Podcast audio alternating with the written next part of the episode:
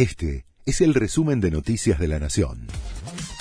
La Nación presenta los títulos del martes 31 de enero de 2023. Ya se registraron aumentos de hasta el 35% en el precio de la carne es porque en los últimos días hubo alzas de hasta un 30% en los valores de la hacienda en pie que se comercializa en el mercado de cañuelas. Ese incremento ya empezó a sentirse en la venta al público. Los carniceros aseguran que no pueden trasladar todos los incrementos a los mostradores porque el consumidor no puede pagar.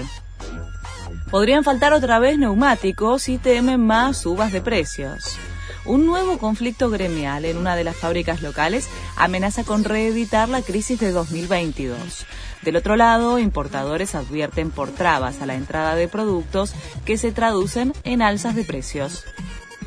Amplían la indagatoria de Nicolás Carrizo, uno de los acusados por el atentado contra Cristina Kirchner lo dispuso la justicia federal sobre el detenido y procesado como partícipe secundario del intento de homicidio de la vicepresidenta a partir del hallazgo de mensajes en su celular, que para la querella son indicativos de que pudo haber tenido otro rol en el ataque.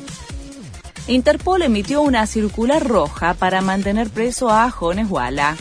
Argentina ya fue notificada y ahora se espera que la justicia chilena envíe el pedido de extradición a través de la Cancillería. El dirigente mapuche fijó domicilio en Chubut, pero el juzgado de Esquel se declaró incompetente y reenvió el expediente a Bariloche. El Kun Agüero se ilusiona con terminar su carrera en Independiente. Si estoy bien físicamente jugaría, dijo el futbolista, y reconoció su sueño de vestir nuevamente la camiseta del rojo.